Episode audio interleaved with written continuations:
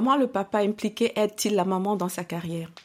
Comment encourager les entreprises réfractaires à mieux reconnaître la place du père salarié? Ces questions sont évoquées dans mon podcast qui donne la parole au papa, ceux-là qui sont soucieux de ne pas sacrifier le bien-être de leur famille sur l'autel des obligations professionnelles. Je suis Clarisse Magnécou, coach professionnel certifié, maman de deux formidables enfants. J'accompagne les femmes salariées ou entrepreneuses à concilier au mieux au quotidien la vie privée et la vie professionnelle. Et si nous écoutions aussi les papas, nos alliés Bienvenue dans mon podcast. Je vous souhaite une très belle écoute. Bonjour Benoît. Ravi de te recevoir dans cet épisode de mon podcast qui donne la parole aux papas investis. Veux-tu bien te présenter? Merci. Je suis Benoît euh, Onambele, euh, je suis dans la quarantaine. Je suis papa de, trois formidables euh, de et euh, dans la vie civile, euh, je suis aujourd'hui serviteur de, l'État français, mais dans des missions précédentes, j'ai été entrepreneur pendant quelques années. Ça a été des moments à la fois exaltants, mais aussi riches en, en rebondissements, notamment par rapport à la question de la vie familiale. C'est pour ça que j'accueille avec grand plaisir le fait d'en parler, à la fois pour effectivement partager avec d'autres, mais peut-être aussi pour un peu exorciser ou alors pour rester laïque, pour euh, se confesser par rapport à, des choses qui, qui euh, peuvent être drôles ou parfois un peu plus traumatisantes. Quand t'es-tu senti être père? Ah, ben, en réalité, euh, pour nous les hommes, je pense que la matérialité de la chose, elle est au moment où on a le premier pot à pot, je pense.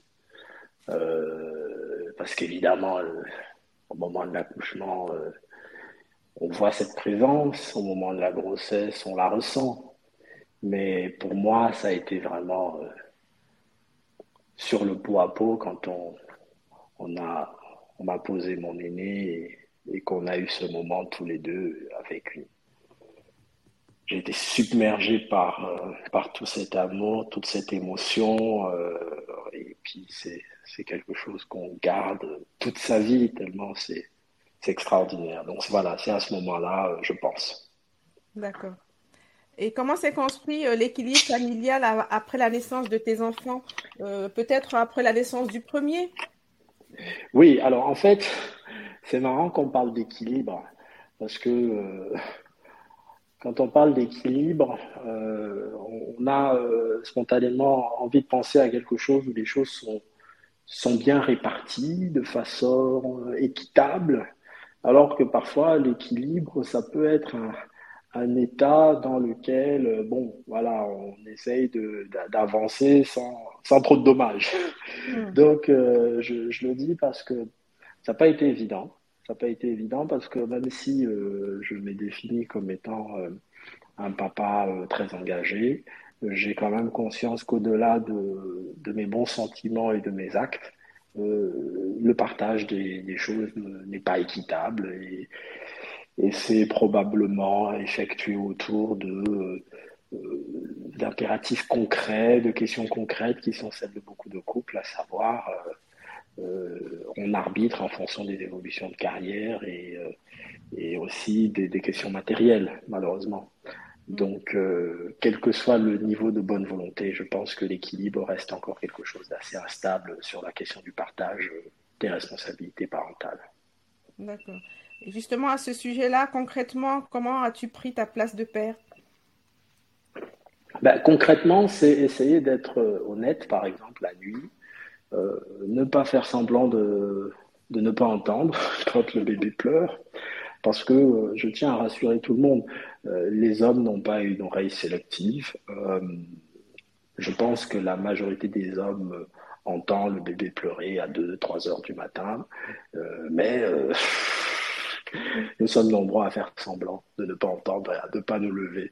Donc le partage concret, c'est essayer le plus possible de ne pas utiliser son joker et se lever au milieu de la nuit parce qu'au tout début, euh, les nuits sont Hmm. Et, et, concrètement, quand on travaille et que la maman est en congé maternité, c'est peut-être la première manifestation d'une volonté de partage des responsabilités que de ne pas faire semblant de ne pas entendre mais voilà, se lever pour rassurer, pour donner euh, le biberon euh, le, cas, le cas échéant. Mm. Donc voilà, très concrètement, c'était ça au début. Et puis après, rapidement, c'est de trouver, justement, on revient sur la notion d'équilibre, de partage des tâches pour euh, très concrètement aller déposer à la crèche ou à l'école. Et là encore, il y a une certaine forme d'honnêteté à avoir. Le, le, parent qui dépose le matin euh, à 8h ou 8h30, euh, on va dire en termes de vie professionnelle, euh, n'a pas le même impact que le parent qui vient chercher à 16h, 16h30 ou voire 18h pour, pour les autres. Parce que pouvoir venir chercher l'enfant à 17h à la crèche ou à l'école, ça veut dire partir du travail à 16h. Je vois très peu de métiers dans lesquels on peut partir du travail à 16 heures sans avoir de dommages pour sa carrière. Hmm. Donc ça veut dire, si on est, on est honnête, de, se dire, voilà, il faut, partager ces moments-là. Euh, pour moi, euh, je le dis avec beaucoup de franchise, euh, j'ai souvent préféré déposer le matin à 8 heures. J'entends que les horaires classiques de travail du monde professionnel ne favorisent pas forcément l'équilibre avec le rythme scolaire, notamment avec les sorties d'école que tu as pris ton congé paternité? Oui, je l'ai pris, mais à mon époque, c'était euh, c'était quelques jours, hein, euh, euh, je crois 4-5 jours, je les ai pris. J'ai soldé aussi quelques, quelques congés, oui, absolument. D'accord. Et comment décrirais-tu ce moment Comment as-tu utilisé ton congé paternité? Pour mon congé paternité, donc, il a principalement servi à, à, établir du lien, à établir du lien, à, à, passer du temps avec mes enfants, à apprendre à nous connaître. Et euh, voilà, c'est véritablement à, ça que ça a servi, essayer d'être présent au quotidien pour aider. Et en ce sens, ça n'a absolument rien à voir, mais euh, la période de confinement, la première que nous avons vécue, a été pour nous euh, un moment, tout compte fait, dans cet enfermement et cette difficulté au quotidien que ça pouvait représenter, ça a été un moment très intéressant pour la vie familiale parce que ça nous a obligés à rester ensemble, à être présents, à parfois devenir euh, les enseignants, euh, mais du coup on a passé énormément de temps ensemble. Et à titre personnel, et ce n'est certainement pas vrai pour toutes les familles, mais à titre personnel, euh, cette période-là été euh, une période rétrospectivement, bien sûr, parce que quand on était dedans, c'était pas évident, mais rétrospectivement, c'est probablement l'une des plus belles périodes de, partage et de vie familiale, euh, parce qu'on a été ensemble pendant cette période qui a duré 3, 4, 5 mois, euh, et c'était, euh, voilà, rétrospectivement, c'est formidable. Et, puis, mes enfants et mon, mon épouse ont aussi gardé à l'esprit. Comment s'est passée la reprise du travail de la mère? Quel a été son impact? En fait, très concrètement, euh, nous nous sommes, je pense comme beaucoup, posé les questions de l'impact, l'impact sur les vies professionnelles. C'est-à-dire que, quel que soit les bons sentiments que peuvent avoir les entreprises, euh, il est une réalité, c'est que malheureusement pour beaucoup de mamans, euh, on les trouve formidables dans leur carrière professionnelle avant qu'elles soient mères, et puis pour des raisons qu'on ignore, après, bah, on les trouve moins performantes, moins disponibles, moins, euh, moins un peu tout, et donc de fait, on est un peu obligé de subir euh, ce que beaucoup de femmes connaissent, en quelque sorte un déclassement, pas nécessairement fonctionnel au sein de l'entreprise, mais un, déclassement dans la perception que peuvent avoir certains collègues ou la hiérarchie de la disponibilité de la maman. Donc ça, c'est quelque chose qui nous a énormément marqué. et, qu'on a essayé de tenir, dont on a essayé de tenir compte dans nos choix.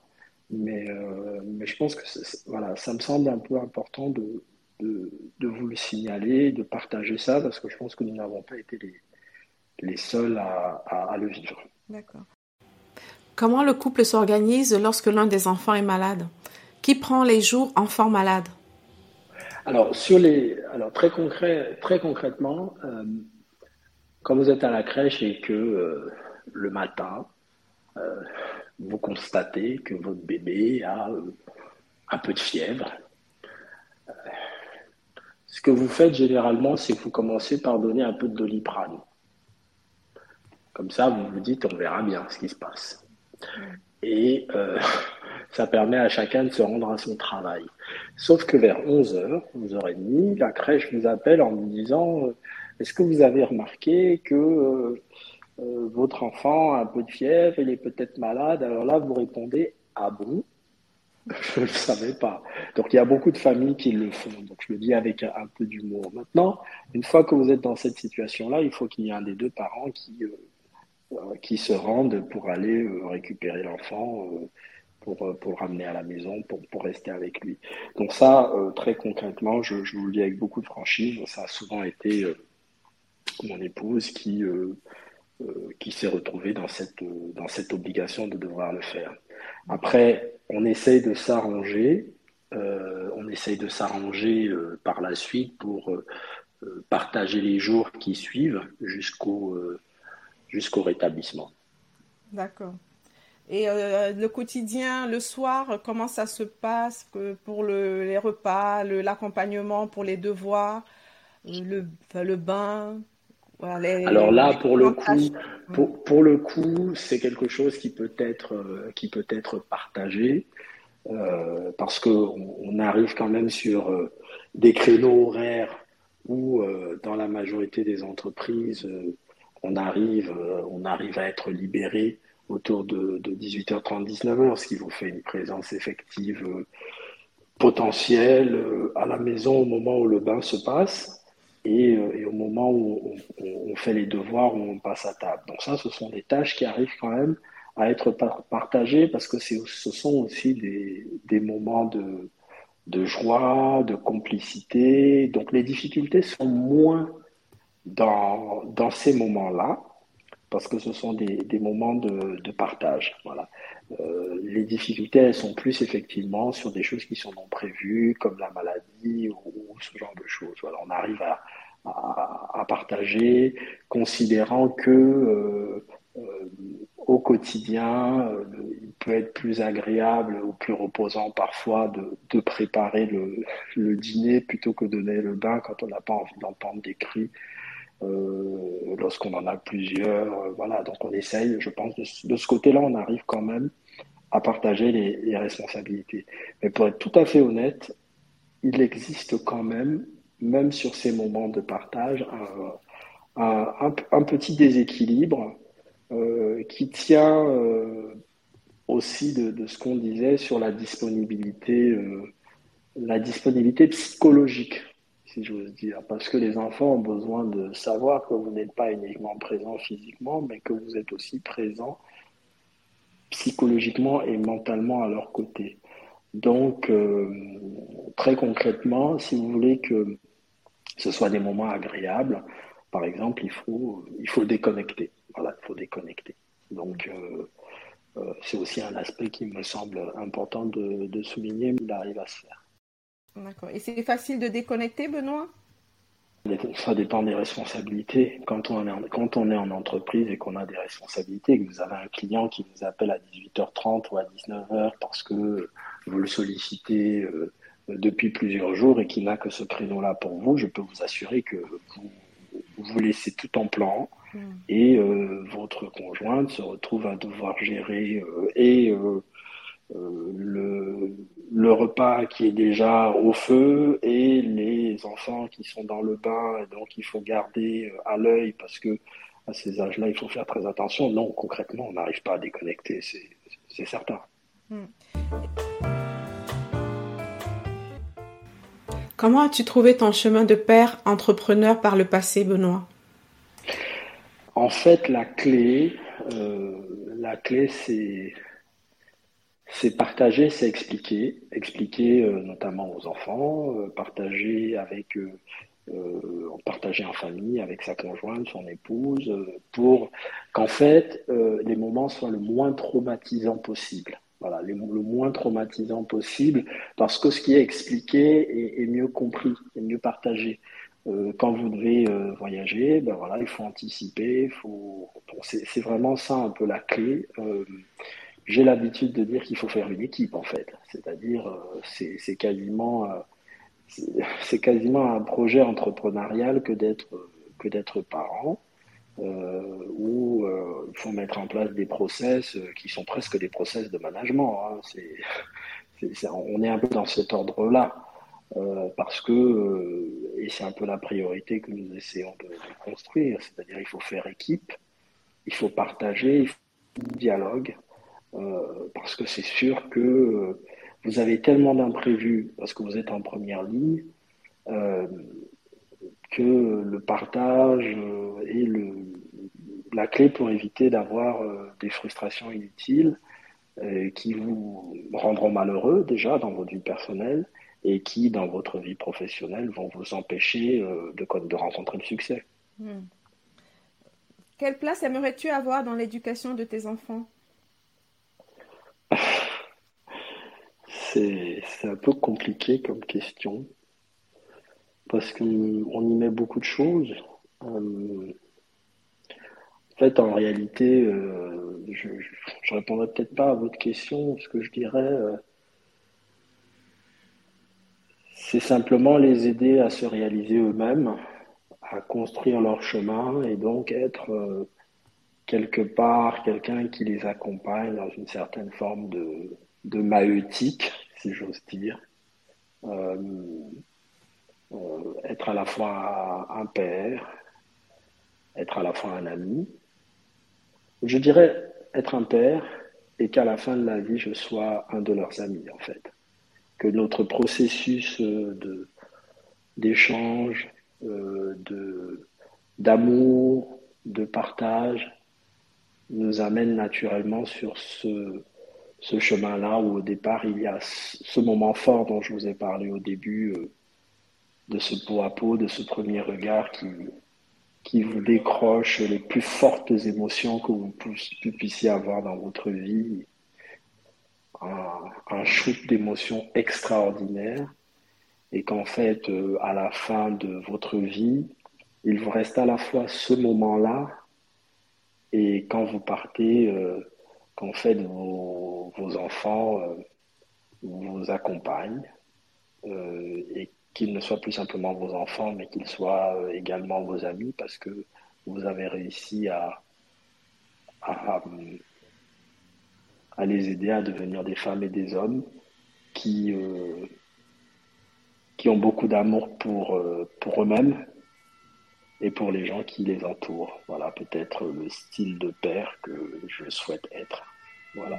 Alors, il n'y a pas de recette au quotidien, mais je pense que quand on a euh, cet objectif d'amour, euh, je pense que derrière, chacun se débrouille, en fait, en réalité, parce qu'il n'y a pas de recette quand vous avez des enfants, c'est faites au mieux. C'est peut-être ça, en fait, la véritable recette. Faire au mieux.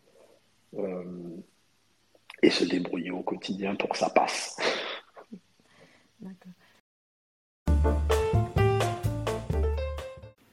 Si tu avais une baguette magique, comment ferais-tu pour qu'on aille vers une parentalité plus équilibrée, vers une meilleure reconnaissance de la place et du rôle du père?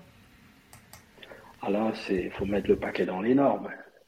Il faut mettre le paquet dans les normes parce qu'aujourd'hui, euh, les entreprises font ce qu'elles peuvent. Mais il faut qu'on soit plus ambitieux sur le congé euh, paternité, par exemple. Il faut qu'on soit plus ambitieux parce que s'il n'y a pas d'obligation, les pères ne prendront pas leur congé euh, paternité. Moi, ça me semble évident. Euh, faire plus de place aussi dans, dans la vie quotidienne au niveau entrepreneurial à la parentalité. Ça veut dire très concrètement quoi? Ça veut dire, euh, il y a tout un débat aujourd'hui sur le télétravail.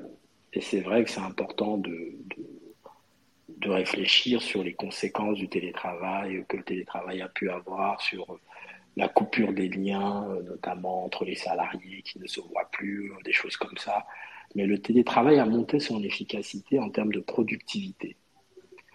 Ça peut pas être du tout au tout, parce qu'il y a un avantage en particulier, moi qui me tient à cœur sur le, fait de laisser cette possibilité-là, c'est que ça a permis à des parents de pratiquer un peu plus leur maison, la présence, et euh, ça permet par exemple d'être présent beaucoup plus vite pour accompagner les enfants faire du sport ou avoir une activité culturelle. Donc euh, voilà, c'est des choses comme ça. Il faut que le cadre euh, réglementaire soit encore plus volontariste qu'il ne l'est aujourd'hui il faut qu'on continue de pousser très fortement pour l'égalité professionnelle entre les femmes et les hommes. C'est-à-dire qu'il faut plus euh, d'incarnation euh, de femmes qui réussissent dans l'entreprise, qui réussissent dans le monde politique, dans le monde associatif, pour que les modèles ne soient plus, ne soient plus uniquement des modèles masculins. Parce que ça changera fondamentalement les choses si on a une société dans laquelle les femmes ont plus de place alors euh, les hommes, euh, en quelque sorte, euh, pourront être libérés aussi de certaines obligations qui sont liées à des choix cartésiens qui sont faits. Si au sein d'un couple, on a plus de femmes qui ont une indépendance matérielle et qui, dans certains cas, dans plus de cas, représentent le plus de revenus pour la famille, alors on aura plus d'hommes qui seront dans des postures à devoir faire des choix de carrière euh, pour euh, s'occuper des enfants. Voilà, parce que très concrètement, quand il faut choisir, on regarde les feuilles de paye, voilà, dans le couple, eh ben, malheureusement, la plupart du temps, ce sont les femmes qui ont des revenus moins importants. Et donc, ce sont les femmes qui sacrifient leur carrière. Donc, si on agit pour plus d'égalité professionnelle, plus de femmes dans des grandes responsabilités, et qu'on a une société dans laquelle il y a une véritable égalité salariale, eh bien, on aura plus d'hommes qui prendront euh, leur congé paternité, qui se mettront à 4 5 e ou qui se mettront à mi-temps pour s'occuper des enfants. Je pense que c'est aussi là qu'il faut agir, parce que malheureusement, le portefeuille, ça compte. Et quand on doit choisir qui prend du recul dans son projet professionnel, aujourd'hui, malheureusement, c'est trop souvent les femmes. Merci Benoît de mettre en avant ce point important l'impact de la feuille de paix sur euh, les décisions liées à la parentalité. C'est vrai qu'agir sur les inégalités salariales permet d'agir aussi sur qui dans le couple va travailler à temps partiel. Les études le montrent bien, ce sont en majorité les femmes qui travaillent à temps partiel parce que ce sont elles qui ont le salaire le moins élevé dans le couple, ce qui pousse le couple à privilégier euh, la carrière de l'homme. Je vais te demander quelle héroïne aurais-tu aimé être? Oh. Euh. Ah oui, là, je t'avoue que je, effectivement, je... quelle héroïne j'aurais aimé être? Je ne me suis pas posé la question. Est-ce qu'il y a une femme inspirante à laquelle tu penses euh, à chaud? Ou quelqu'un qui t'a qui t'a marqué euh, tout au long de ton parcours de vie? Alors, je suis un peu un peu gêné parce que je vais parler de quelqu'un qui de quelqu'un qui qui est une contemporaine avec euh, qui j'ai eu le plaisir de travailler. Euh, mais euh, je pense qu'on a besoin de modèles, on a besoin de rôle modèles, on a besoin de femmes puissantes, de femmes qui, sont, qui ont des parcours diversifiés et qui montrent qu'on peut réussir dans l'entreprise, qu'on peut réussir dans le monde associatif, qu'on peut réussir euh, euh, dans le monde politique également.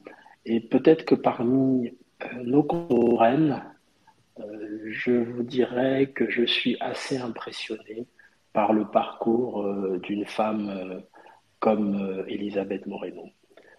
S'il faut aller parmi celles qui ne sont plus des nôtres, je prendrai l'exemple d'une Rosa Parks. Voilà, peut-être je penserai à ces deux femmes-là pour des qualités qui sont un peu différentes. Concernant Rosa Parks, les, raisons en sont évidentes et euh, sont liées à l'aspiration à plus d'égalité, plus de justice euh, concernant euh, bien évidemment les femmes, mais aussi des questions d'égalité et de justice en ce qui concerne les femmes et les hommes qui sont victimes de discrimination. D'accord. Benoît, c'est bientôt la fin de notre interview. Quelle question je ne t'ai pas posée et que tu aurais aimé que je te pose? Est-ce que je suis un papa heureux? Es-tu un papa heureux, Benoît? Absolument. Heureux, fier, fier de, de ces petits bouts. Et euh, j'ai hâte qu'on continue notre parcours ensemble. Euh, je, je suis heureux de les avoir. Euh, et heureux euh, d'être accompagné euh, dans ce parcours par, par mon épouse. et, et je pense que, alors évidemment, c'est quelque chose de très personnel, mais je pense que si je peux être un bon père aujourd'hui, c'est très certainement parce que j'ai eu un bon père moi aussi. Et ça aussi, c'est très important qu'on songe à ces cercles vertueux, ces cercles vertueux, parce que euh, c'est parce que j'ai eu quelqu'un qui, qui m'a inspiré et qui continue de m'inspirer que peut-être, euh, en tout cas je l'espère, je réussirai à être le, le papa que je souhaite être toute ma vie. Très beau, très belle conclusion, pleine d'émotions. Merci d'avoir bien voulu partager ton chemin de père. J'ai noté ce premier regard, ce pot à pot à la maternité que tu n'es pas prêt d'oublier. Merci surtout à toi de, de, prendre, ce, de prendre cette initiative. Il nous faut plus d'initiatives comme celle-ci parce que le combat pour l'égalité entre les femmes et les hommes, euh, n'est pas une lutte sans fin et c'est grâce à des initiatives telles que la tienne que nous arrivons à avancer concrètement dans le partage au quotidien des tâches et des responsabilités au sein de la famille. Parce que même pour des militants de, de cette cause de l'égalité, euh, au quotidien dans nos familles, euh, l'égalité réelle n'est pas encore présente. Mais euh, voilà, donc bravo à toi, merci, il faut poursuivre pour qu'enfin on, puisse, on puisse l'atteindre euh, et, ça passe par, euh, euh, des dialogues et des échanges tels que celui que, que tu proposes et, vraiment merci de, de, le faire et, et tu as tous mes encouragements et je continuerai d'aider tel que tu le souhaites pour qu'on puisse, je, l'espère, dans notre génération, porter, porter ce fardeau que nous héritons de, des, précurseurs et voilà, il faut, il faut bouger, il faut bouger et concrètement. Voilà, le temps est à la matérialisation concrète des choses. Euh, on n'est plus simplement au temps des discours, on est au temps des actes. Encore merci Benoît. Nous nous quittons donc sur cet engagement à ne rien lâcher et à prendre sa place de père par des actes concrets au quotidien. J'ai également retenu la nécessité d'être plus ambitieux sur le congé paternité et de lutter contre les inégalités salariales. Tout cela, c'est pour euh, créer un cercle vertueux de l'égalité et de la parentalité équilibrée. Merci, merci à toi. Bien à toi. Au revoir. Au revoir. Chers auditeurs, un grand merci pour votre écoute. Pour soutenir mon podcast, vous pouvez vous abonner sur votre plateforme préférée. Vous pouvez aussi le partager ou mettre des commentaires. N'hésitez pas à me suivre sur LinkedIn. Je vous dis donc à très bientôt.